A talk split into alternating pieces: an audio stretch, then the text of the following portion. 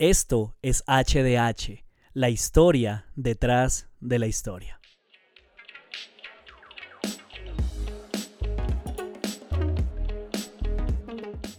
Episodio 27 y lo prometido es deuda. Habíamos dicho que íbamos a, tener doble episodio esta semana y así es.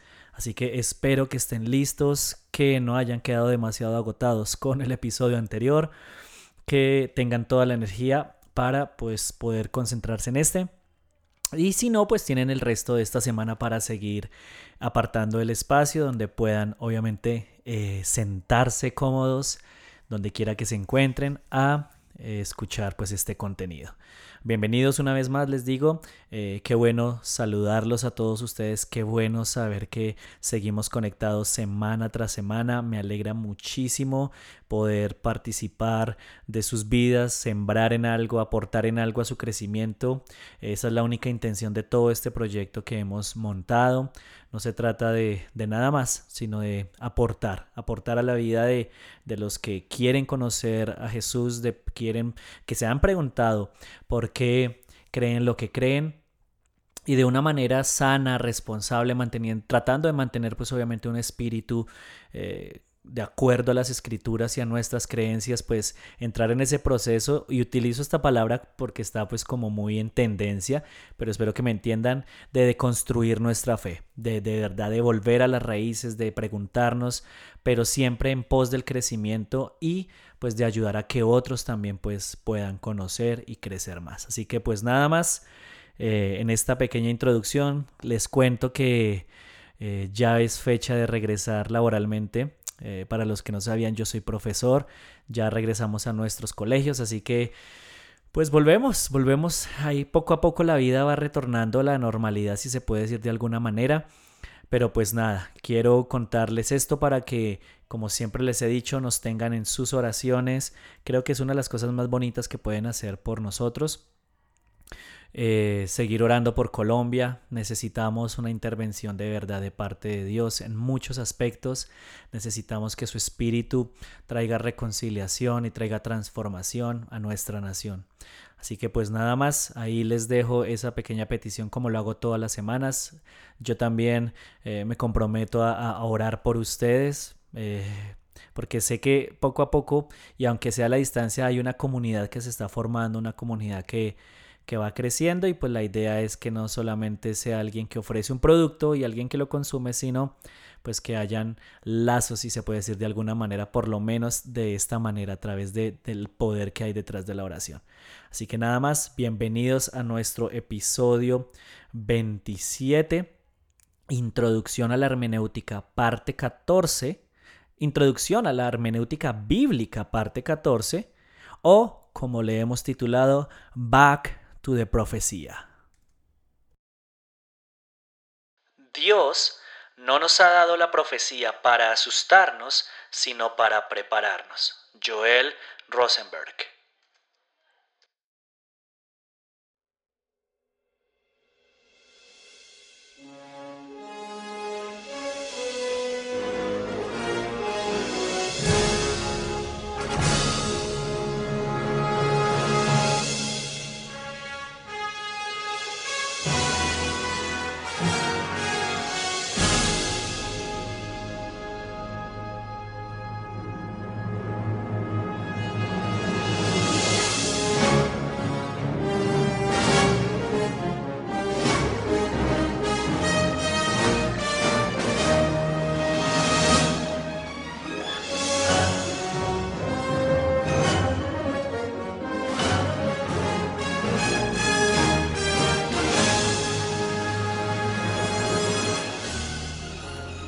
Yo espero que, que no haya la necesidad de hacer la aclaración al respecto de qué canción estábamos escuchando, ¿no? Eh, al, haber nacido más o menos eh, a finales de los 80, haber crecido en los 90, esta película, Back to the Future, o en español Volver al Futuro, hizo parte integral, fundamental de mi infancia. Y, y yo puedo decir con certeza que es, si no es la, mi película favorita, si está dentro de las primeras, obviamente. pues hoy en día compite con todo el universo de Marvel, pues si a usted no le gusta, pues bueno, le ruego que me excuse, pero a mí me encanta. Y, y esta película fue espectacular porque nos presentaba un escenario donde la posibilidad de viajar en el tiempo precisamente era real y, de cambiar la historia y de conocer el futuro, de ver muchas cosas que podían pasar, de utilizar lo que, lo que eh, los viajes en el tiempo para, digamos, para mi favor, para, para cambiar todo lo que yo era. Y esa es la historia que vamos a ver prácticamente, digamos, resumida ahí rápidamente y mediocremente. Si de pronto hay alguien aficionado a esta película y diga cómo se va a tirar el resumen de esa manera pero solamente lo hago con, ese ejercicio. Y es que al ser humano, de una u otra manera, siempre le ha interesado y ha estado, no sé si decirlo así, pero obsesionado con conocer qué va a pasar, qué deparan los tiempos, qué depara el futuro. Y pues eh, no solamente sucede con la película, sino sucede en nuestra relación con Dios. Y esto se debe a, precisamente eh, no solamente lo que está escrito en la, en la, palabra, en la Biblia, sino también debido al ministerio que se ha dado a conocer que ya desde hace muchísimos años, eh, dentro de, los, de algunos círculos cristianos como el, el, de profeta, el de profecía. ¿No? Y es que cuando eh, les cuento mi experiencia particular. En la, en, la, denominación a la cual yo pertenezco, en la que crecimos básicamente como de esencia pentecostal, pues ustedes saben que todo lo que tiene que ver con los carismas, con los dones del Espíritu Santo, tiene, tiene un lugar preeminente. Y obviamente pues la profecía eh, así ha sido. Y entonces cuando, cuando nosotros sabíamos, o bueno, cuando la iglesia en general sabía que se invitaba a un profeta a predicar, o se invitaba, o, alguien en la iglesia tenía, poseía el don de profecía, uno sabía que en cualquier momento podía venir una palabra de parte de Dios para cada uno de nosotros. Sin embargo, eh, si bien muchas de esas palabras aplicaban a, a una realidad presente, lo ideal, o bueno, lo que uno a veces esperaba es que lo que le dijeran a uno tuviera que ver con su futuro, que diera pistas acerca de cómo iba a ser el futuro, de algo que Dios iba a hacer en cualquier área, pues que uno tuviera de pronto necesidad o tuviera un deseo en particular. Entonces el soltero esperaba que Dios le hablara acerca de cuándo o dónde o cómo iba a ser la mujer con la cual se iba a casar, eh, acerca de un trabajo, acerca de un viaje, acerca de eh, la sanidad de una enfermedad, acerca del cambio, de un cambio particular en casa, en, en situaciones familiares, etcétera, etcétera, etcétera. Y pues eso a veces aplicaba tanto para lo bueno como para cosas que no eran tan buenas, pero sí se tenía esa noción de que el profeta era aquel que le iba a dejar saber a uno el futuro que Dios tenía preparado. Eh, la última vez que yo recuerdo eh, que tuve una experiencia así fue en una celebración que hubo aquí en mi, en mi comunidad, en mi iglesia, eh, no recuerdo si fue un aniversario de la iglesia o bueno, algo así. El caso es que vino alguien con un don de profecía, con el, sí, con el título, digámoslo así, de profeta. Y, fue una experiencia bastante particular porque precisamente de lo que se nos habló fue algo acerca del futuro para mí, para mi esposa. Eh, pues hasta el momento no se ha cumplido, no se ha cumplido, pero pues no, ¿quién quita? No, no, uno no sabe. Esa fue una experiencia medianamente positiva, si se puede decir así, pero yo recuerdo una, una, una, experiencia también hace muchos años cuando alguien también con el don de profecía, o bueno, decía tenerlo, oró por mí eh, y, y, que Dios le estaba mostrando que para tal fecha, una fecha adelante, Dios me iba a sanar de una lesión en la rodilla que yo había tenido. Pues primero que todo, pues a mí se me hizo extraño porque nunca me había lesionado la rodilla y pues se llegó la fecha y en ese transcurso tampoco me lesioné de la rodilla. Entonces no sé si más bien la sanidad fue preventiva porque nunca me lesioné la rodilla o eh, pues eh, no era un mensaje realmente de Dios. Y con respecto pues a lo que les digo de la profecía, creo que, que es bien complejo porque eh, así como se puede utilizar para eh, construir, también se puede utilizar para derribar a, muchas personas. No, no, no. Se puede utilizar para manipular ese. No, no, no, quedé como ahí tratando de argumentar la idea. Se puede utilizar para manipular en nombre de Dios y abusar de las personas.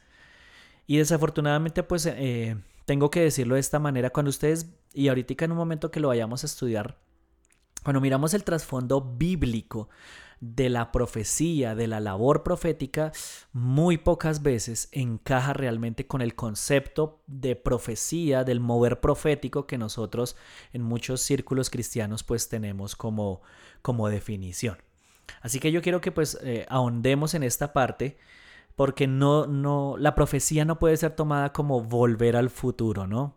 Como esa posibilidad de ir, de conocer muchas cosas, de mover muchas cosas a mi favor y, de escuchar cosas halagüeñas, de que me voy a encontrar la revista con todas las apuestas que me van a hacer millonario, como sucedió en, la segunda parte de la película. No tiene que ver con eso, sino pues que eh, es, algo, es algo diferente. Obviamente hago una acotación, una aclaración de una vez. La profecía, claro, hay una parte profética que tiene que ver con el futuro, pero no es como nos lo han pintado. Entonces, de eso se trata este, este episodio, así que yo quiero que pues estemos atentos. Y lo mismo que hemos dicho, si se genera alguna duda, si se genera alguna inquietud, pues obviamente siempre estamos abiertos a aprender. Es una de las características que, que, marca uno de los valores de nuestro podcast. Nunca dejamos de ser estudiantes, siempre estamos eh, dispuestos a ser flexibles y pues a escuchar lo que Dios quiere enseñarnos. Así que si estamos listos, estamos listos a la una, a las dos y a las tres arrancamos con el contenido que tenemos para hoy. Primero que todo es importante eh, apreciar, digamos, desde lo global, que hay 16 libros en la Biblia bajo el nombre de profecía. Esos 16 libros están divididos en dos entre comillas, categorías, tenemos cuatro profetas mayores y 12 profetas menores. Estos libros fueron escritos en un lapso de tiempo de casi 300 años, entre el 760 al 460 a.C. Y aquí hay que hacer también, pues, un, menciona lo siguiente. La palabra en latín que se utilizó, pues, eh, y bueno, y en, griego que se utilizó para hablar acerca de menores y mayores de los profetas, no hace referencia a la importancia, sino a la extensión de los documentos. Entonces, cuando hablamos acerca de los cuatro profetas mayores, estamos hablando de que sus libros, sus contenidos, sus oráculos, pues ocupan una mayor cantidad de texto, eh, versus, pues, los doce profetas que se consideran menores. En el judaísmo antiguo, estos libros fueron agrupados en un solo libro que se conocía como los doce o el libro de los doce. Pero entonces cuando, cuando ya salimos de, de estos detalles así como generales, podemos empezar a hablar acerca de la naturaleza de la profecía. Y es que sin duda, sin duda, Hablar de profecía significa hablar de uno de los géneros literarios más difíciles de interpretar debido a la concepción errónea que les mencionaba sobre la función de la profecía y sobre las formas literarias de cada uno de estos textos. Eh, entonces, antes de que, hablemos acerca de estas dos cositas, quiero que también mencionemos otros detalles que son importantes, que pues nos van a dar como un piso fundamental. Ahora, esto es mejor dicho, de aquí no nos podemos mover eh, sin haber repasado esto. El significado en su esencia, cuando usted va y mira, y de hecho yo haciendo unas consultas en, en San Google, me di cuenta de que por lo general la palabra profecía siempre se asocia con predecir el futuro. En varios diccionarios encontré esa definición. Era hablar o predecir lo que iba a suceder en tiempos eh, lejanos de nosotros. Y es por eso que muchos creyentes asocian estos libros sencillamente con juicios finales, con la venida, la segunda venida de Jesús, con cosas que me van a suceder a mí más adelante, como si ese en realidad hubiera sido el propósito que tenían los escritores de estos textos en mente. Y es que una de las cosas que hemos recalcado episodio tras episodio es que no podemos desconectar, eh, eh, traer el texto a nuestro, a esos textos originales a nuestros contextos así porque sí, porque estaríamos abusando, estaríamos haciéndole violencia a, a las intenciones de los autores originales, a la audiencia que los escuchó. Entonces, antes de que podamos hacer eso, necesitamos ponernos en los zapatos de ellos. Eh, es la tarea exegética precisamente antes de hacer la labor hermenéutica. Entonces es, importante que tengamos eso presente y, y, déjenme regalarles estas estadísticas. Menos del 2% de la profecía, o sea, de todo lo que se considera profecía en las escrituras, es mesiánica. Menos del 5% describe la era del nuevo pacto y menos del 1% tiene que ver con eventos para nuestros tiempos, o sea, para el, siglo XX como tal. Eh, o sea, si ustedes se dan cuenta, de pronto raya muchísimo con el concepto que nosotros manejamos acerca de la profecía y de la, del ministerio profético como tal. Y obviamente, como yo les decía, eh, los profetas sí anunciaron el futuro, claro que sí lo anunciaron, pero no el nuestro sino el futuro inmediato de los habitantes de Israel, de Judá y de las naciones vecinas de, estos dos, de estos dos pueblos. Entonces es importante que partamos desde ahí porque si no, nos vamos a, ver envueltos en interpretaciones que nada competen pues con nuestros tiempos. Eso ha sucedido muchísimo. Yo podría contarles historias tras historias, pero pues la idea no es acá quedarnos en eso, de, cómo muchos de esos textos se han forzado para hablar acerca de realidades presentes, incluyendo la pandemia que estamos atravesando y muchas otras cosas más. Pero entonces necesitamos partir desde ahí para luego entonces poder llegar a la otra parte donde queremos, que es necesitamos entender que los profetas eh, tenían un rol específico y cuál era la función de la profecía en Israel y luego sí pues poder mirar cómo se aplica a nuestras vidas. Así que vamos con la segunda parte.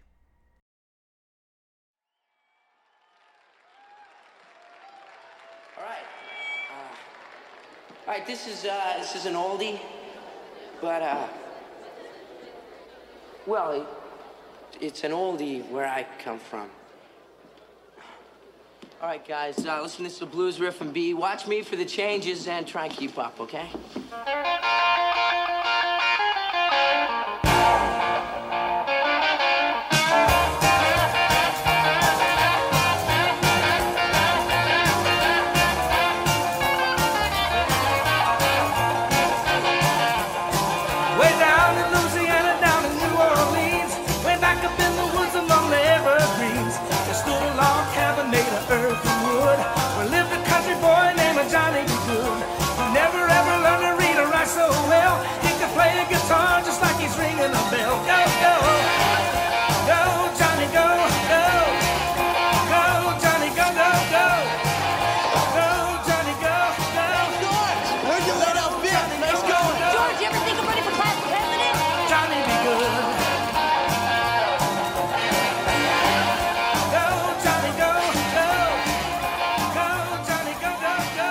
Tenía que poner la canción más emblemática de esta película.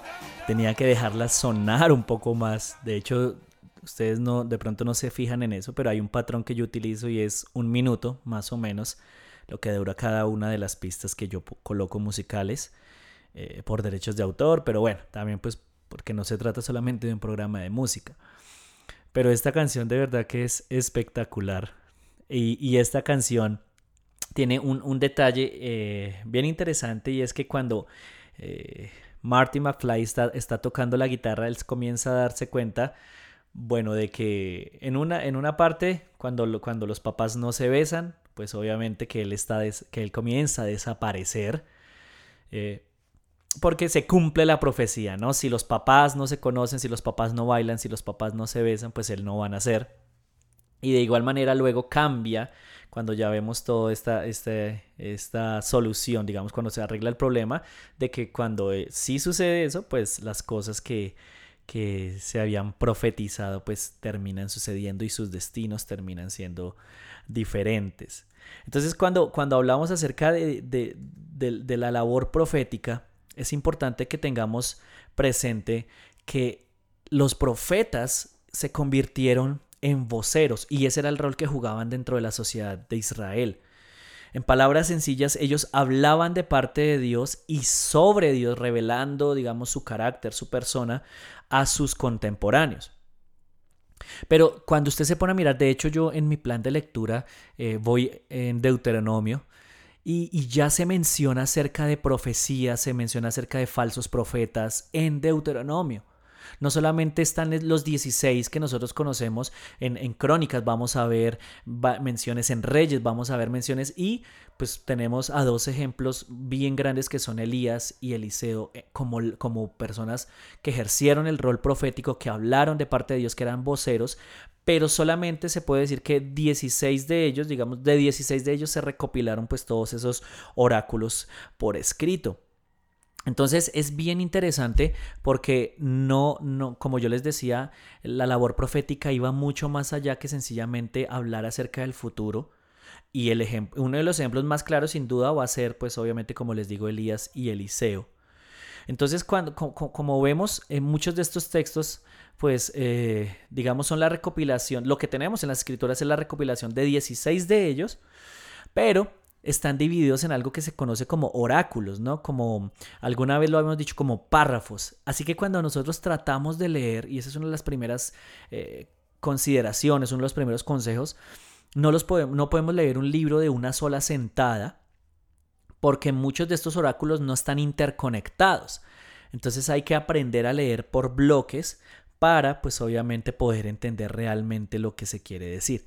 Por otro lado, es importante entender que no solamente los profetas eran voceros, sino que también existe un problema histórico.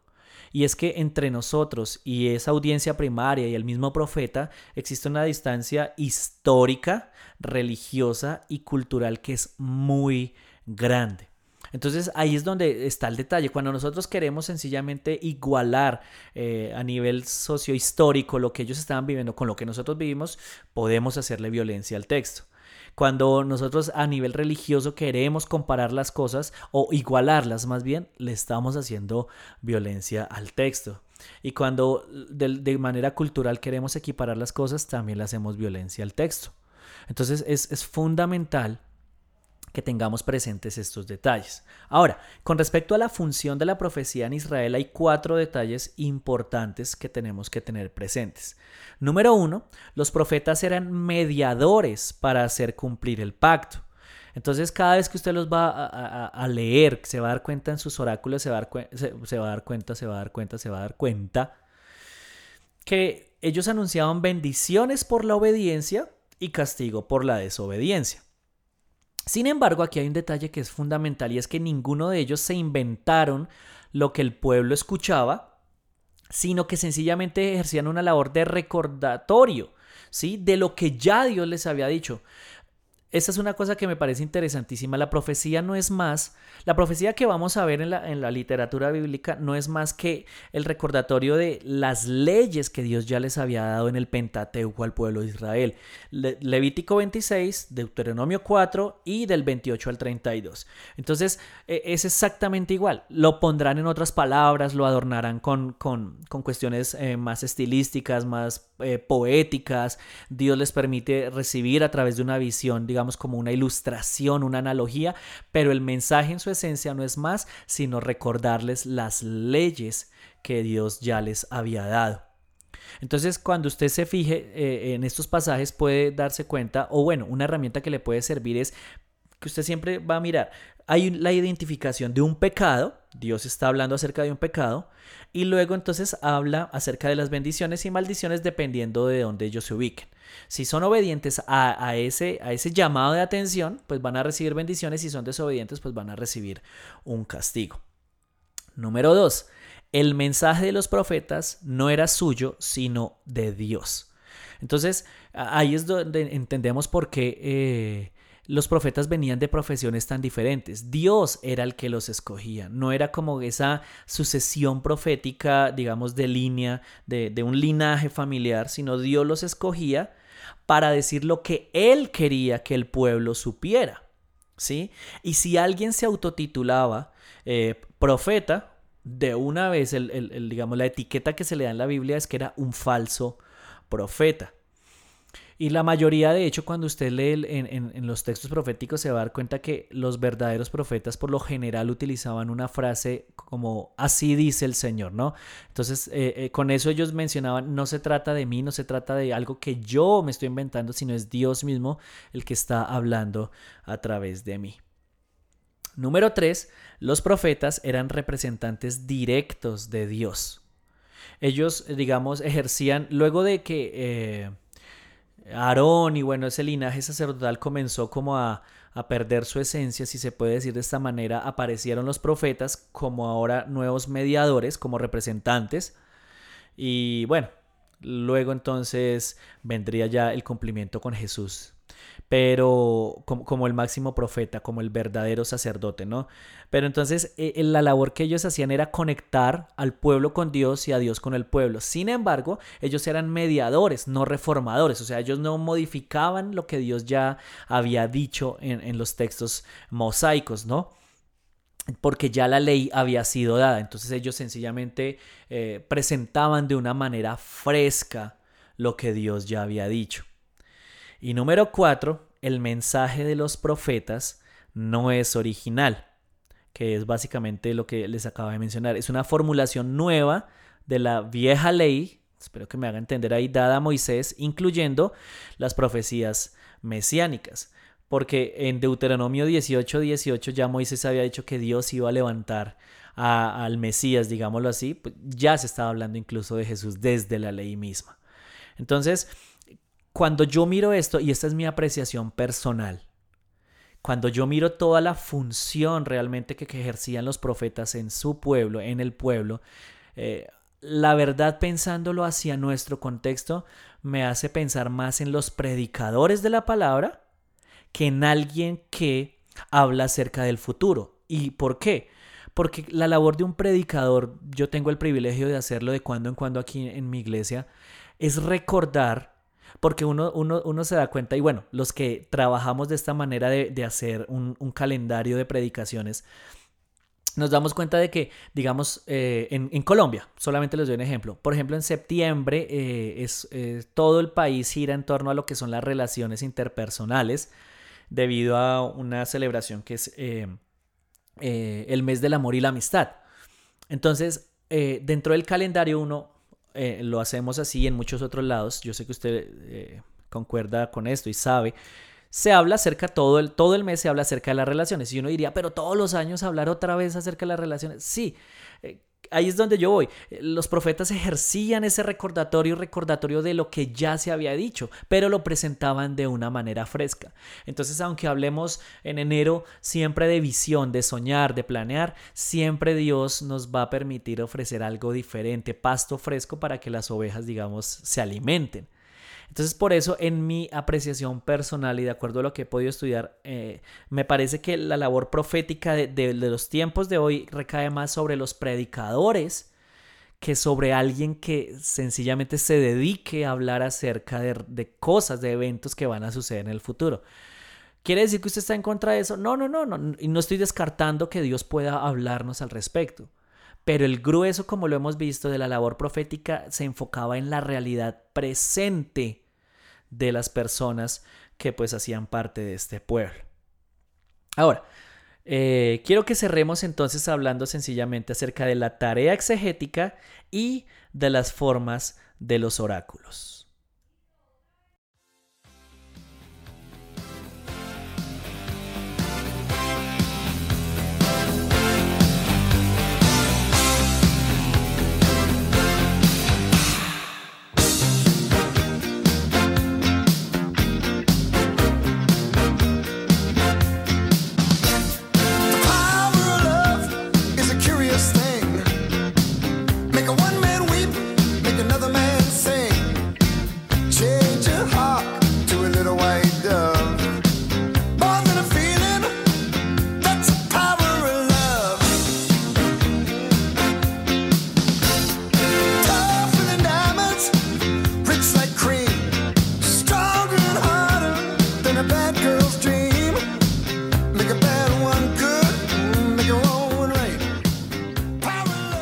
Esta se llama The Power of Love.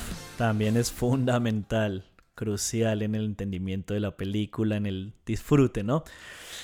Pero bueno, cerremos, cerremos. No todo se trata de volver al futuro como lo hemos visto. No todo se trata de estar allá enfocados. Eh, en Colombia de pronto utilizamos una palabra fuerte. Eh, de pronto en la forma en que se dice, ¿no? Aunque el significado sea sencillo, es enzorrados. O sea, es obsesionarse con algo Y, creo que muchas personas tienen el concepto de que eso es la profecía y no es así. La profecía bíblica realmente afecta nuestro presente y habla acerca de lo que se está viviendo en el, en el presente. Esa es una de las labores más importantes de los profetas dentro de la iglesia, hablar de la realidad presente y traer luz eh, y, traer una, no sé, como una, una frescura a lo que Dios ya ha dicho. Volverlo a enseñar, pero con algo más eh, fresco. Así que cuando hablamos de tarea exegética, entonces, ¿qué, ¿qué debemos tener en cuenta? Primero, pues que los pensamientos de Dios son profundos. Y eso significa que se requiere de ayuda, ya que todo no va a ser fácil de entender y menos pues cuando tratamos con un género literario como este. Así que recomendaciones eh, de siempre que les he dado, diccionarios bíblicos serios, comentarios bíblicos, manuales bíblicos que tengan un reconocimiento pues académico puede ayudar muchísimo. También de conocer el contexto histórico de casi tres siglos, que fue el tiempo que se utilizó para escribir, para recolectar pues estas, estos oráculos. Importantísimo también procurar conocer el contexto específico de cada una de las profecías. ¿A hago referencia con esto? Conocer la audiencia y conocer la circunstancia que rodea el mensaje. Y como les había dicho ya hace un momento, se debe aprender a pensar en oráculos. Así que para finalizar, entonces, cuando hablamos acerca de la forma de estos oráculos, podemos encontrar tres. El litigio, el ay y la promesa. El litigio es como una figura de juicio donde Dios convoca al pueblo, lo acusa de algo, presenta las pruebas y da un veredicto. Cuando se menciona el ay, eh, es el anuncio eminente de un juicio que va a venir, que son los ayes, ¿no? Hay tal cosa, eso lo podemos encontrar en varias profecías. Y por último, la promesa, que habla acerca de si las personas cambian, si se vuelven a Dios, pues van a recibir estas y estas y estas bendiciones. Así que este es un resumen rápido. Voy a dejar hasta acá el episodio de hoy porque pues la próxima semana continuamos ya con ah, otras cositas acerca de profecía y también acerca de las consideraciones hermenéuticas. Así que pues mis queridos, esto ha sido Back to the Profecía. Eh, es importante que hayamos vuelto no al futuro, sino a, a, las raíces de lo que es la profecía. Sé que va a ayudar muchísimo. Sé que es un tema que también es delicado para muchas personas. No, les, no es tan fácil de abrazar. Pero bueno, es lo que hay, es lo que, lo que realmente significa. Si usted no está de acuerdo, ya sabe que estamos abiertos, pues obviamente a cualquier comentario. Espero que hayan disfrutado de este tiempo, que la música los haya amenizado, pero que sobre todo el contenido los haya edificado. Entonces, esto fue HDH, episodio 27, Introducción a la Hermenéutica Bíblica, parte 14, Back to the Profecía. Este es el seminario para los que no pueden ir al seminario. Este es el espacio ideal para aprender, para deconstruir sanamente, si se puede decir así, nuestra fe, para seguir avanzando, conociendo al Dios que nos ama. Y pues nada, espero que nos podamos escuchar ya la próxima semana con un nuevo episodio, que sigamos avanzando. Entonces, pues un saludo a la distancia, que estén muy bien y nos vemos en el futuro.